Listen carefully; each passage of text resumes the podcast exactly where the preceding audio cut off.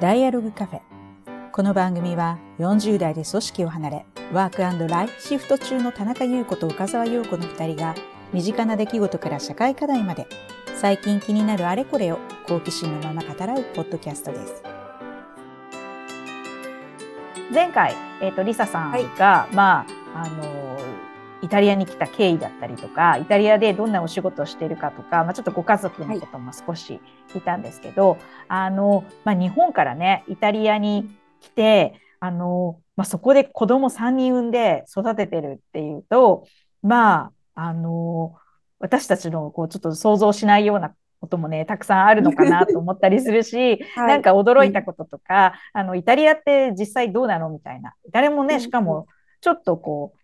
地方というかね、あの観光客がいっぱい行くような場所ともちょっと違うと思うので、うん、あのすごくこうローカルなあのコミュニティの中に入ってると思うんですけど、うん、なんかその辺の話を今回聞きたいなと思います。はい。はい。で、えっと、イタリアに、まあ、来たのが、その、20、ん ?2000 年に来たって言ってましたっけ ?25 歳ですね。はい、25歳の時に来て、で、えっと、でも子供が生まれたのは2004年って2004年です。2004年。で、なんかあの、そんなにもう長いしないで日本に帰るよみたいな感じだったので、あの、主人がね、あの、はっきりはしてなかったんだけど、まあ、修行が終わったら帰るよ、みたいな感じだったんで、うん、あ、だったらちょっとイタリア住んでみようかなと思ってきて、たので、イタリア語をね、私ね、覚えようとしてなかったんですよね、最初。そうなんだ。そうなんですよ。そうなんですね。うん、なんかだって日本だあ、えっと、家だと主人と日本語だし、あのちょっと二人で通ってお世話になっていた工房があったんですけど、そこはなんかみんな英語ができて、うんうん、なんかそこの、あの、マエストロとかも、あ、いいよいいよ、別に英語で全然問題ないよって感じだったから、うん、で、あと、街とかはお買い物とかもそんなに言葉、まあ簡単な挨拶とか数字とか分かれば、あの、そんなにペラペラ話せなくても問題がなかったので、イタリア語を覚えようっていう気がその時なんか全然なくて、だから2004年に長女産んだ時、ほとんどイタリア語わかんないで産んだんですよね。ええ。ー、病院とか結構困ったり、うん、病院は全部主人が一緒に来てくれて、あの、横でなんかこう通訳してくれるっていう感じで、一回怒られました、先生に。産むのあなたなのよってなんか。怒られたけど、でもなんかあの、すごくよくしてもらって、そこでも、助産婦さんの方たちとか、あの言葉本当に私わかんないんだけど、なんか友達、同じような、あの、あの、マタニティの友達いた方がいいよとか言って、マタニティスクールとか紹介してくれたりしたんで、スイミングに通ったりとか、今思うと何にもわかんないけど、とりあえず行ってたみたいなとこなんですけど、そうやって、なんかこう、誘ってもらったとこには、なんか全然わかんないけど、まず顔出すっていう感じで、イタリア社会に入ってったっていうのが2004年です、ね、えー、じゃあやっぱ出産をきっかけに、まあ地域社会と関わらざるを得ないみたいな感じの中で、そこからでもイタリア語はどうやって覚えたんですか？イタリア語はそこまでも、一応なんかやっぱかい、話、私人が好きだし話したいので、うん、なんか話せたら、やっぱり英語みんなできるとは限らないから、うん、イタリア語できたらいいなと思って、こう自分でちょこちょこは勉強してたんですね。なんか、うんうんうん、あの、例えば、切手を買いに行くときに、なんかこう、その当時、えそう、そうか、最初ちょっとリラ、ユーロじゃなくてリラだったんだけど、何千リラの切手を何枚くださいとかを主人に聞いて、紙に書いて、それを暗記しながらブツブツ言いながら、郵局に行くみたいな、もうその繰り返し、なんか、お砂糖買ってきてって言われて、なんか、お砂糖をちっちゃい商店に買いに行ったんだけど、なんか、うまく伝わんなくて、カップ砂糖を買って帰ったりとか、したりとか、そう、それぐらいな、ちょっと、うん、あの、感じでは自分で勉強してた？でも丸暗記みたいな感じ。フレーズ丸暗記みたいなとこからそう、自分が使う言葉を一つずつフレーズを覚えて使う、うんうん、覚えて使うっていう。ええー、いやでも。うん、子供が覚えるときみたいな感じなのかなうん、そう、そうなんじゃない？そんな感じですね、うん。文法とかそんなんじゃないもんね。あ、もう関係ないね、必要な言葉を、なんかどう言うんだろうで、そのまま覚えるんだよね。ええー、で、それでどれぐらいで、まあ割と日常生活問題ないな、みたいな感じになるのにどれぐらいかかった？えー、どれぐらいかかったかは今でも問題ないかというと問題はあって、なんかあの、普通にまあ話話したりこうやってますけど、うん。うん、100%やっぱりあのネイティブの人と比べると100%までは全然いってないから、うん、もう、もう日々、日々体当たりって感じ。もうわかんないと覚える、聞く。で、なんかその繰り返しで、でも結構、あの、いい、いいトレーニングになったのが、子供たちの学校の関係で、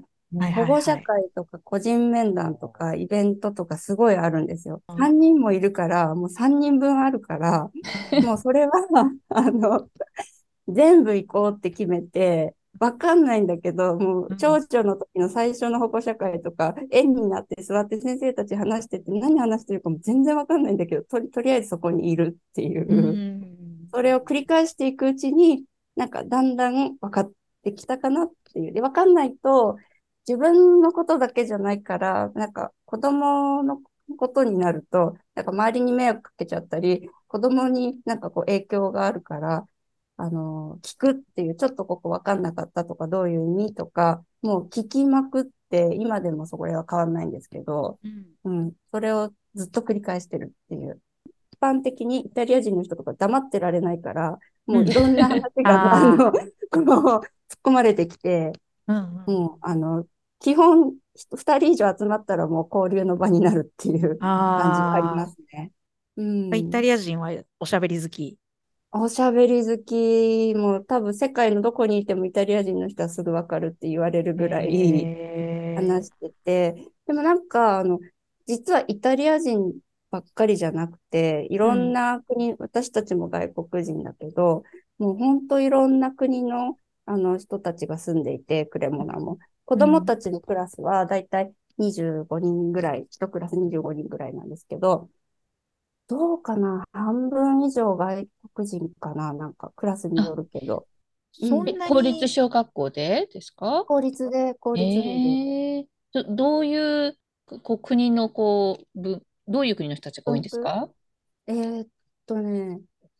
多いのは、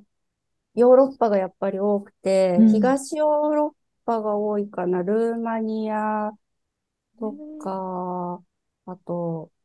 東、東洋人は少ないですね。日本人少ないし、中国、中国人も少ないかな。あ、あとインド人の人が多いかな。へえ、うん、みんななんか仕事のために来るってこと？あ、仕事のために親やその上の世代の人たちがもう移住してきていて、うん、だからうちの子たちの同級生はもうほぼほぼクレモナで生まれ育っているっていう子たちで、そうなんですよ。イタリアって移民が多いんですか、うん、結構。あ、すごい受け入れ寛容なので。あ、そうなんだ。あの、まあ、手続き踏めば、移民っていうか移住もできる、永住もできるし、あの、不法でまあ入ってくるっていう人たちも受け入れてるので、うんうんうん、そういう方たちも多いし、っていうところで、うん、そう、だから、あの、うちはまあ日本語はちょっと読み書きやお話ししたりとか、うちで私が教えたので、子供たちもできるんだけど、あの、家、子供によっては、そのお母さんたち、親同士は自分たちの親の国の言葉を話すけど、子供たちはイタリア語しか話さないっていう家庭も、わかんないっていう家庭も多いですね。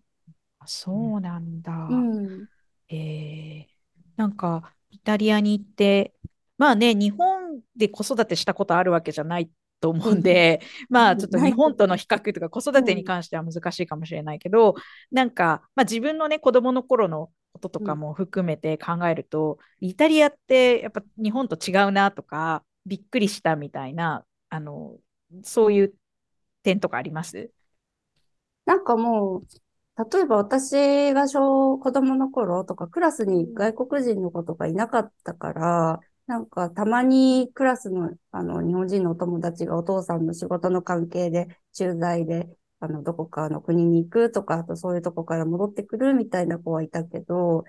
そういう意味で言うと、もうなんか、今こっちで子供、うちの子たちがいる場所っていうのは、もう入った、そのイタリア社会に入った瞬間に、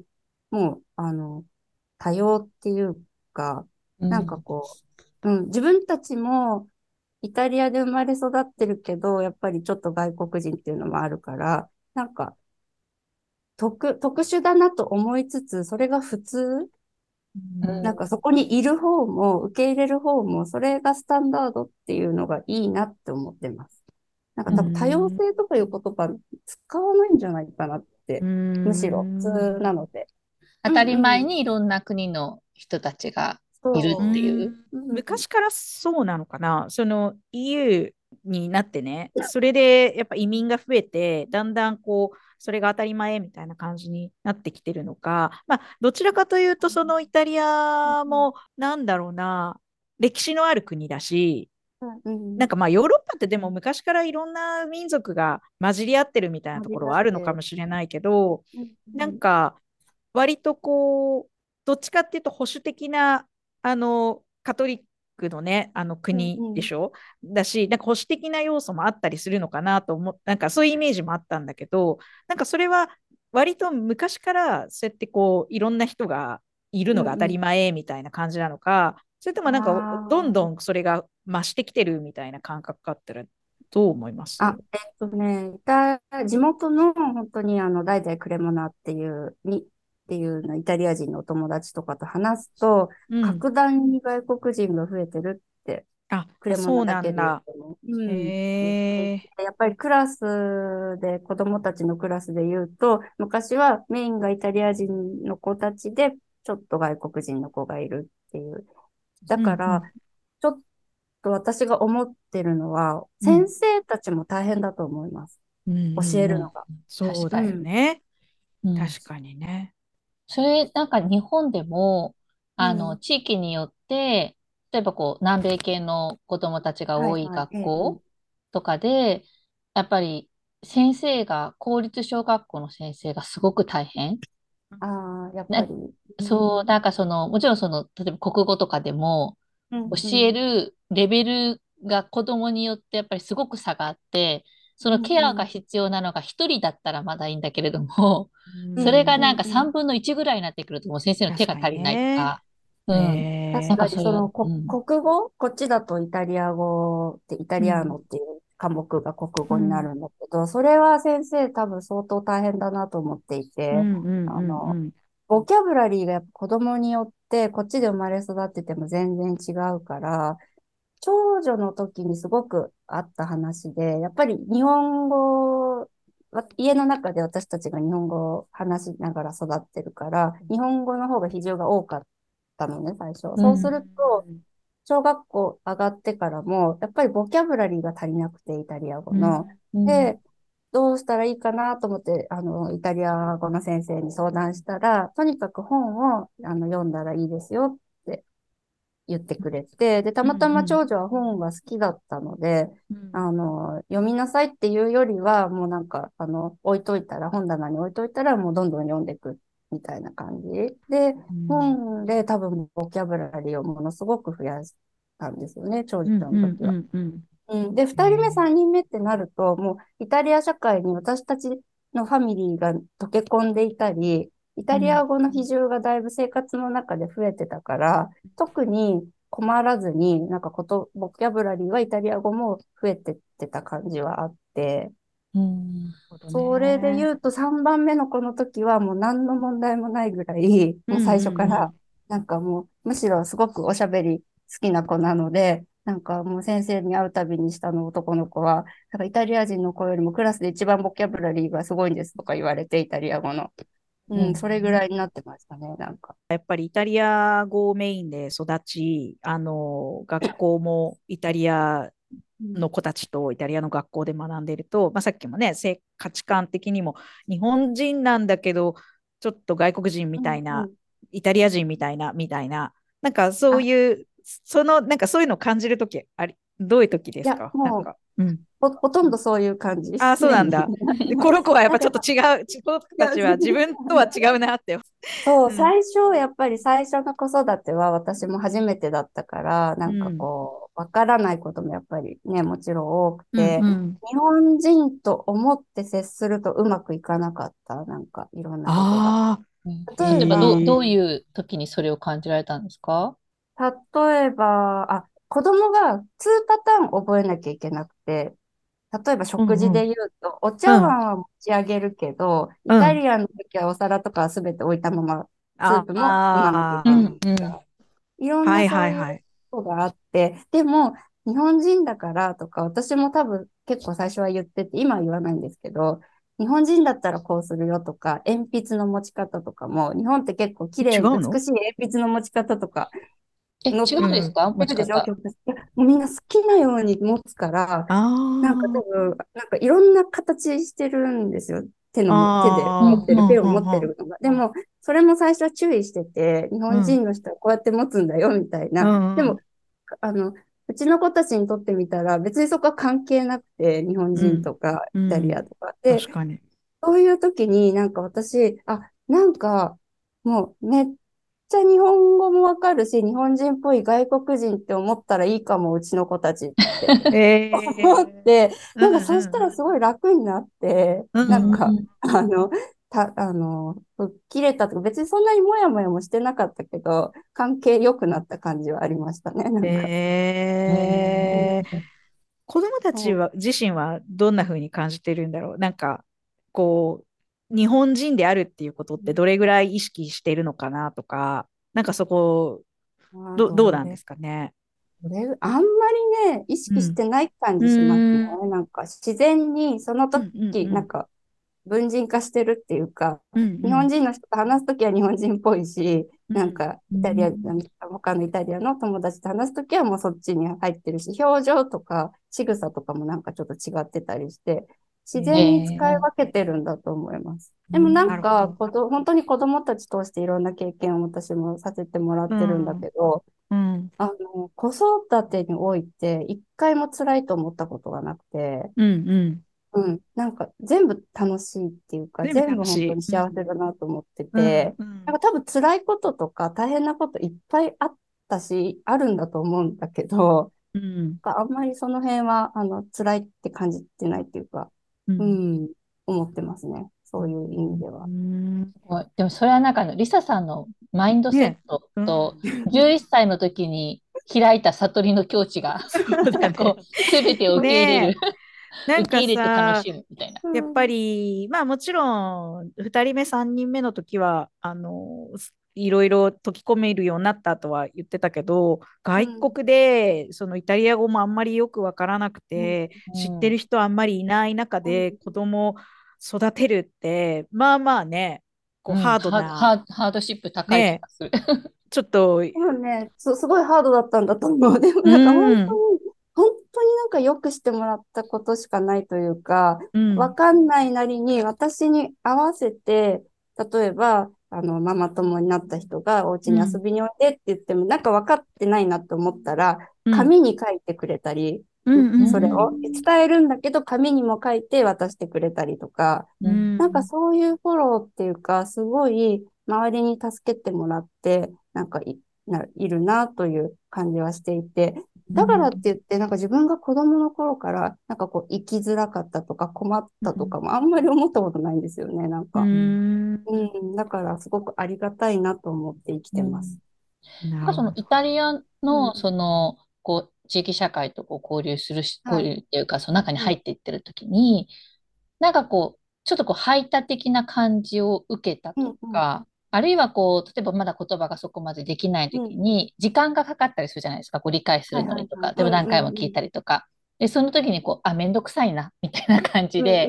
だったらいいよ、みたいな感じでこう、話されたりとか、なんかこう、そういう疎外感とか、うんうん、そういうのなんか、ね、あの、やっぱり言葉、自分からこうガンガン入って、イタリア語だと入っていけなかったりするので、なんか、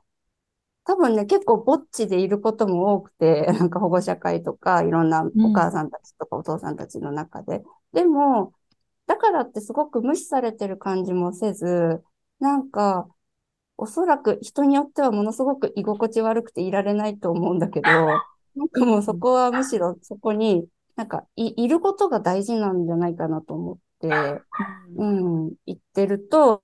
あの、あ、なんか分かんなかったことあるとか、誰かが声かけてくれたり、うん、分かんなかったら私も誰かに聞くし、結構聞くかな？なんか最後、この人に聞いたら優しく教えてくれそうとかいう人を見つけて、なんかちょっとさっきのこれ分かんなかったんだけどって聞くと、そこからすごく仲良くなったりとか、ありますね。うん。でもあの人と仲良くなるのが基本的に上手というか、あの会いたい人に会いに行くっていうね、テーマ、まあ、うん、で、なんかブログもやってらっしゃったりしますけど、はい、なんかもう人と知り合うのには、まあさっきの11歳の決意から来てるのかもしれないけど、うん、全然なんかこう気遅れしたりとかない感じあ、それは全然なくて、リアルでも、オンラインでも、例えば DM 送ったりとかも、もう全くなくて、あの、っていうのは、あ会いたいと思ったのに、なんかこう、連絡しなかったり、会わないのが嫌なんですよね。なるほど。なるほど。こうだって、その後次いつ会いたいと思うかわかんないし、会えるかもわかんないし、タイミング、うん、と思っていて、うん、だから、道で会った人とかともすぐ仲良くなって友達になった人もいっぱいいて、なんか、でもこれイタリアだからなんだろうなってずっと私は思ってたんだけど、うん、リサさんだからじゃない。そう、イタリア人だから、イタリア人でもそうじゃないと思いますよ。そうじゃないんですって、なんか最近分かったんですけど、うん、なんか道歩いててすごいいろんな人にチャオチャオって、チャオリーザ、チャオリーザって言われて、うん、すごいねって別の人に言われて、いや、みんなそうなのかなって言ったら、いや、道で人に知り合いに会わないよみたいななんか 言われて、すごく、だから道歩いてても楽しいです。なんか仲良くなったおじいちゃんおばあちゃんとかいっぱいいて、なんかすぐコーヒーとか、なんかし私が死ぬ前にコーヒーを一緒に飲みたいのって言って誘われたりとか、もうだったらすぐ行かなきゃと思って行ったり。いや、そのマインドだったらもう世界中どこ行ってもね、楽しめますね。うん、楽しめると思う。すっごい、ね、街街中に名前も電話番号も知らないし、どこに住んでるかもわかんないしけど、知り合いっていう人が結構いると思う。なんだ、多分すごいリサさん、自然にやってると思うんですけど、うん、なんか tips とかじゃなくて、なんか多分自然にやってると思うんだけど、例えばこう、どどういう、最初のこう、ファーストタッチはどうやるんですか？例えば道で知らない人に会った時。なんか私が話しかけることもあるけど、話しかけられることも結構多くて、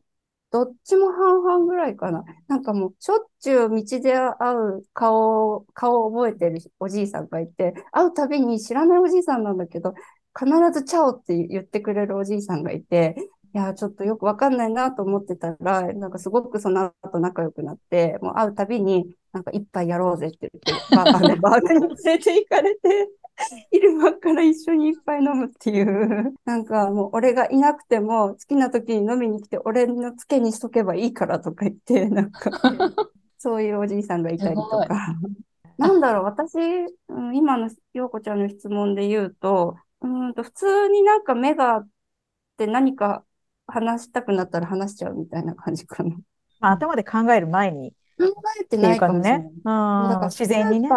そう、スーパーのレジの人とかともなんかすごい仲良くなって、いろんなスーパーになんか、なんかこう話す、ちょっとこうお会計しながら話す人がいたりして、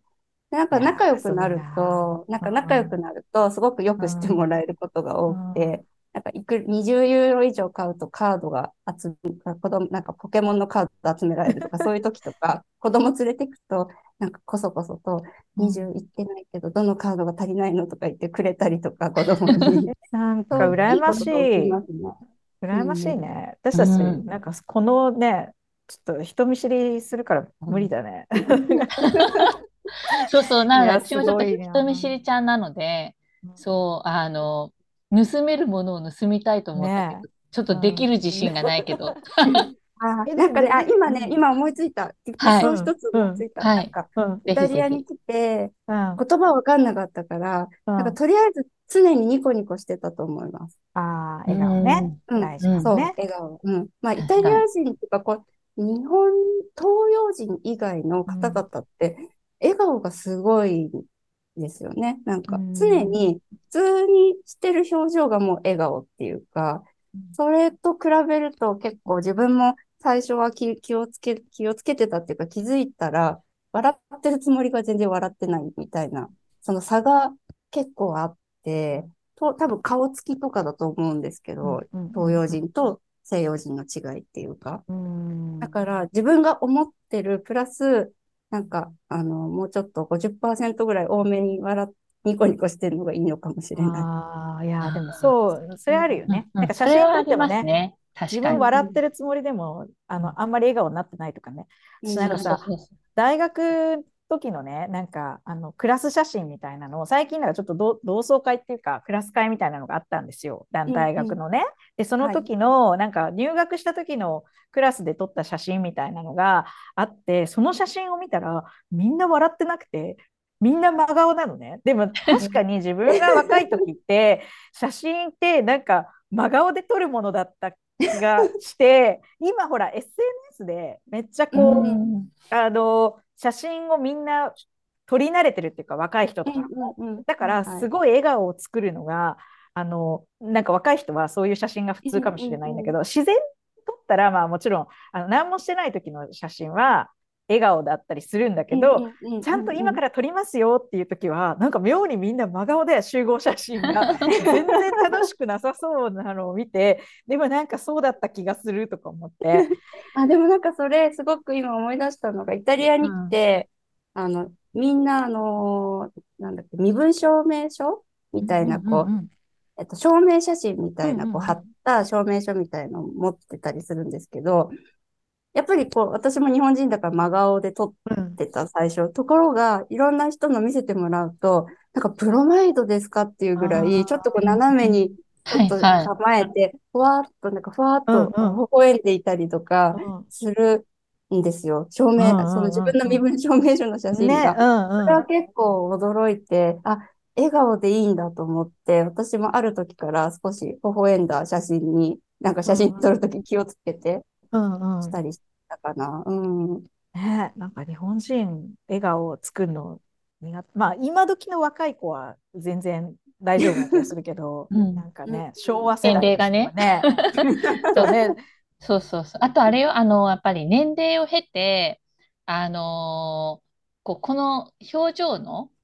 筋肉っていうか、衰えてくるから、余計意識をしないと、あの表情筋っていうかあの口角のところが衰えてくるから、余計意識しないとあの、むすっとした顔に見えるん。ですって。うん、確かにね、でしかもほらあの年齢も経て例えば、ね、組織とかだとそれなりのポジションとかでな貫禄とかも出ちゃったりとかすると、なおのこと、なおのこと？怖い感じになってくるので、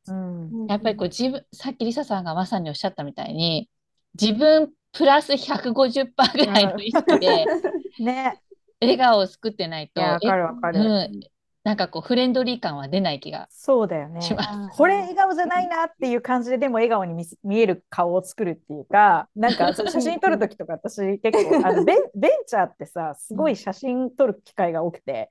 あのなんか会社の仲良し感みたいなのの演出が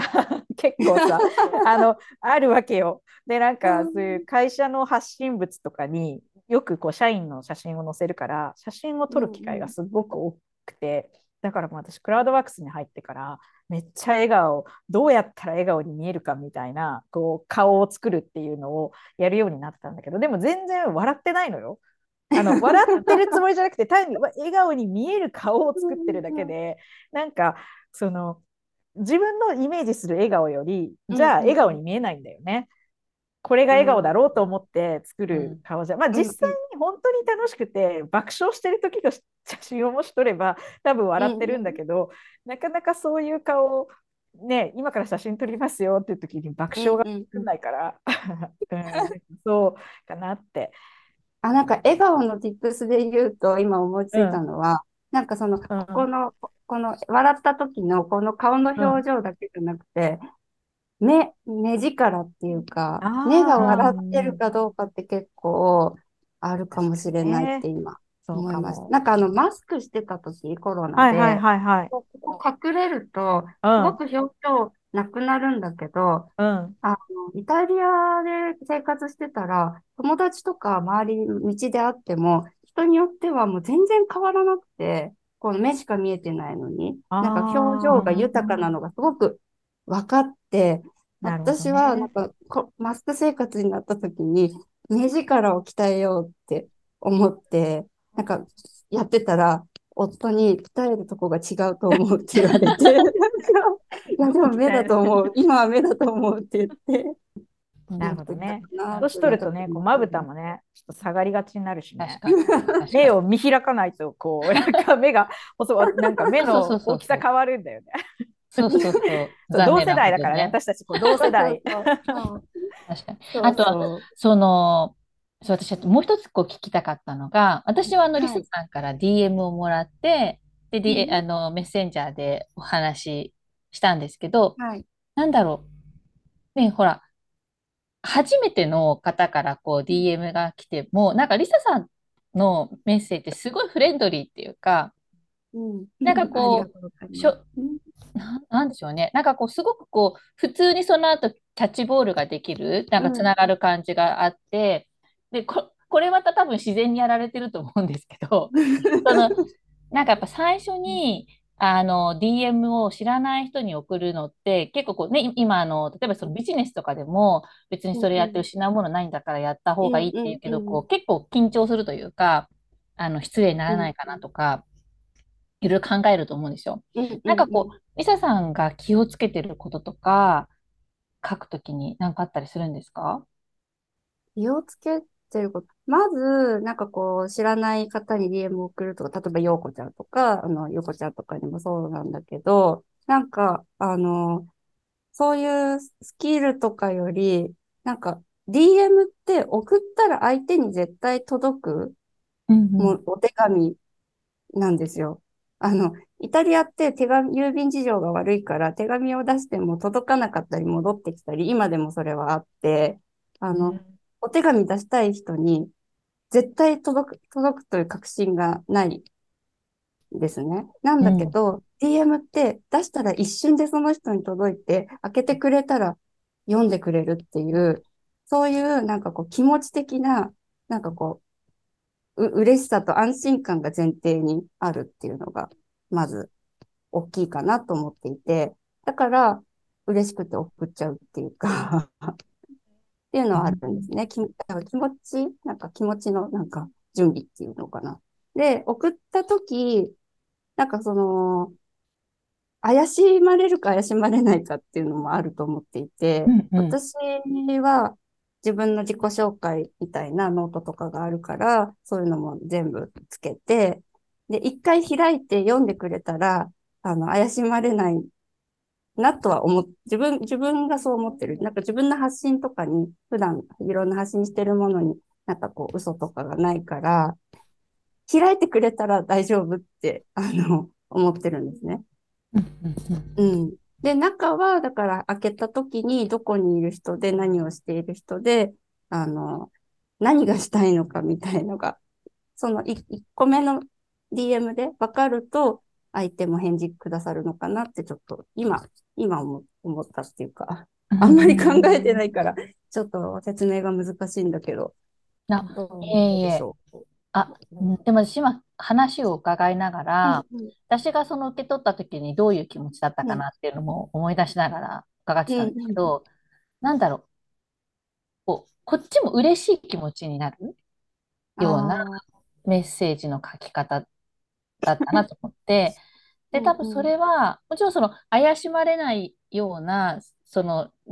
私何者っていうところも 書かれてるんですけど、うん、なんかその、なんでコンタクトしたいと思ったのかっていう、その最初にさんがおっしゃってたような、嬉しいっていう気持ちが、なんか、ポンってくるんですよね、多分。あだかだからなんかこっちはなんか嬉しくなってくるちゃうっていうか、ありがとうございますっていう気持ちになるんじゃないかなって今話聞きながら思ったんですけど、ゆゆこちゃん覚えてる？リサさんから。そうだよね。なんか、あのね、私たちのポッドキャストを聞いて、こんな風に感じましたとか、うん。うん、なんか、結構それがすごく素直に書いてあって、なんかこう、うんうん、なんだろうな、まあ本当、もらって嬉しい。あのこっちも嬉しくなるし、そのリサさんのなんか行為みたいなものが伝わるというか、まあね、時々ね、いろん、なんか、リサさん以外の方から DM もらうこととかっていうのは、うん、まあ、もう半分営業みたいなものも含めて、うん、でもなんなんでこの人は送ってきたのかなとかこれいろんな人に送ってそうだなとかね。そういうふうに感じさせるものだと、やっぱちょっとこう身構えちゃうっていうかあまあ、それで私は全ての DM に別に返信をするわけでもないんだけどあの明らかにそういうこう商業的ビジネス的な感じとかあともうなんかうん、なんていうかな、まあ、宛先変えてるだけかなって感じるようなものとかね、あと、うん、まあそういうそういうのは反応しないけどでもあのリサさんはねなんかおなんだろうな。多分すごい丁寧になんかなぜ本当にここの嬉しい気持ちは何なのかみたいなのを 教えてくれる感じがすごい嬉しかったのかなっていう気は。だからなんかリサさんあれですよね働き方ラジオのゲストブッキングを勝手にやっちゃうって田中さんが言ってたけど。この人面白そうって思ったらなんか愛を伝えちゃうわけでしょ？お話ししたいであのでもなんか、まあ、か勝手にやってることは勝手にやってるんだけど一応理由があって。なんか田中さんと話してるどこかのタイミングで、うんその人が話題に出ていたり、まあ、書籍紹介していたり、あ、話してみたいなみたいな、そういう話題にどっかでなっているんですよね、必ず。全然知らないとこから誰かが出てくるとかはなくて。そうですよね。そうそうそう。あ、なんか、そういえば、なんか、働き方ラジオに来てもらったら面白いかもとか、来てほしいなとか、うん、ああとは、なんか、田中さんが話したいって言ってたなとか、結構、だから、DM も、そのゲストで来ていただく方にコンタクト取ったりとかも、かもう本当に私の一方的な思いなんですよ、最初。もう、そこがスタート。うん、だからそれを受け取ってくださった方がお返事くださって、仲良くなれるっていう感じかなと。うん、すごい才才能だと思います。うん、才能だよ。間違いない。うん、えー、お子さんもそれぐらいフリフレンドリーですか？あ、全然。全然違う。全然違う。3 人ともタイプが違うので、うん、なんか、なんとも言えないんですけど、うん、一番下の13歳の男の子が、同じ感じかな。あ、そうなんだ。なんかこう、うん、抜群の社交性を持っていて、もうなんかあの、一度会ったら忘れられない子って言われるぐらい、そうなんだ。すごい。みんなに可愛がってもらって、うん、なんか多分ね、あの全然私の日本の活動とか、あのみんなうちの家族知ってますけど、特に話してないので、細かく知らないんですよ。どういうことしてるかとか、主人も含めて子供たちも。なんか日本のサイト全く見ないから子供たちは全然、うん、あの知らなくて、でも、この間驚いたのが、13歳のその息子が、あの、すごい TikTok とか、やっぱりインスタとか見てて、ナイキの靴になんかこう、デコレーションする、なんかこうイン、インスタグラマーみたいな有名な方がいるんですって、なんか。で、それを有名な人にまだプレゼントしたりとか、フォロワーもすごいいるような。で、その人のことをずっと見てて、自分もナイキが好きだから、スニーカーが。で、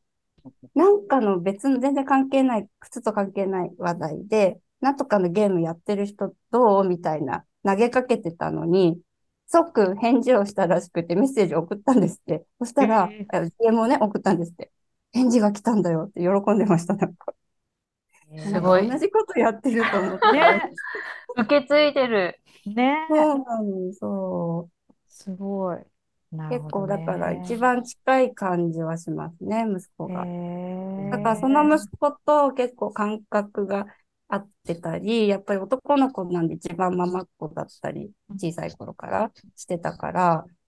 その子と二人で結構今、あの、アート歴史探検って言って、あの、北イタリアのロンバルディア州の、あの、美術館とかお城とかフリーで回れるパスを買って、結構二人で出かけるっていうのを、今年はやってます。すごい素敵ですよね。ねね息子さんと二人で、ね席とか美術館とか回ったりって。うん、あの、もうなんか、あの、13歳なんだけど、中、こっちだと中学3年生なんですね。学年が日本とちょっとずれてるので。で、それぐらいになると、もうなんか一緒に出歩いたりとかしない、あんまりしなくなるし、なんか結構おしゃべり、あの、おしゃべり好きだから話すんですけど、まあ、さすがにそういうのももういかないかもなと思いつつ、あの、結構その息子がなんかこう学校ので教えられたりすることより自分が興味があるものを自分で引っ張ってくるっていうか見つけるっていうかいろんなところに連れてってあげるとなんかこう見つける子なんですよね学びっていうか。だからなんかやっぱそういう機会を与えてあげるっていうか作ってあげるのがいいんじゃないかなって思って、で、私ももともと美術館とか行くの好きだし、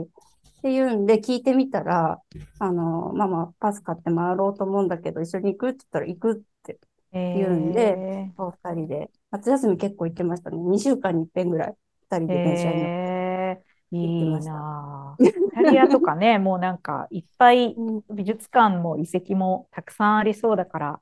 ね、世界で一番世界遺産が多い国なんですよね。イタリアってね。ねいや、絶対、うん、なんか回りがいがある気がする。そう、うん、なんか、黙っあの、インプットしたことを、うん、なんか黙ってられない子なんですよ、小さい、小さい頃から、息子は。で、イタリア語で全部インプットするんだけど、こう、説明、解説とか、いろんな聞いたりとか、うん、それを日本語で全部、横ですぐ、もう同時通訳ぐらいで、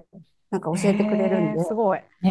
ごい助かるっていうか、私としては。えー、読まなくていいし、えー、なんかね、もういい相棒です。素晴らしい。素敵。すごい。いやもうちょっと息子さんもね、楽しみですね。なんか好奇心も強いし、すごいコミュニケーション能力もあるし、ね、バイリンガルだし、もう楽しみですね。いいな、そんな息子さん。結構ね、イタリアでの子育ての話とか、まあ、あのこのリサさんがなんでこんなにこう人と仲良くなるのが上手なのかみたいなこう tips をいろいろ聞いてきたんですけどそんなリサさんがですねあのちょっとインターネットをこう使い始めたのは最近だっていう話を、あのちょっと働き方ラジオを聞いてたら そういう聞いてる結構ええって思ったんだけど ちょっとその辺の話とかあとなんかね、そのバイオリン作り以外に、まあ、最近やってる活動っていうことも、まあ、聞いてみたいなと思うのであの次回それをあの掘り下げてみたいと思います。はい